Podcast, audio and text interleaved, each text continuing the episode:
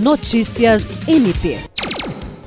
Proposta pelo Ministério Público do Estado do Acre, o governador do Acre, Gladson Cameli, sancionou no dia 17 de agosto a lei estadual que estabelece que os cartórios de registro civil do Estado serão obrigados a informar à OMP o registro de nascimento realizado por pais menores de 14 anos.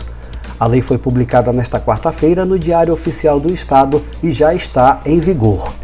A estratégia faz parte do projeto Ecos do Silêncio Reverberações do Traumatismo Sexual, idealizado pelo promotor de justiça Júlio César de Medeiros, nos municípios de Acrilândia e Tarauacá. A ideia, que já funcionava por meio de parcerias com os cartórios dos dois municípios, foi abraçada pelo conselheiro tutelar de Rio Branco, Ari Soares de Oliveira, que levou ao deputado estadual Fagner Calegário a proposta de transformá-la em uma lei com abrangência em todo o estado. Júlio César de Medeiros destacou que esse encaminhamento obrigatório da certidão de nascimento será de grande valia para o Ministério Público identificar possíveis casos de abuso sexual, combatendo a subnotificação desses delitos em época de pandemia e já ofertando um apoio psicológico de forma proativa a uma possível vítima.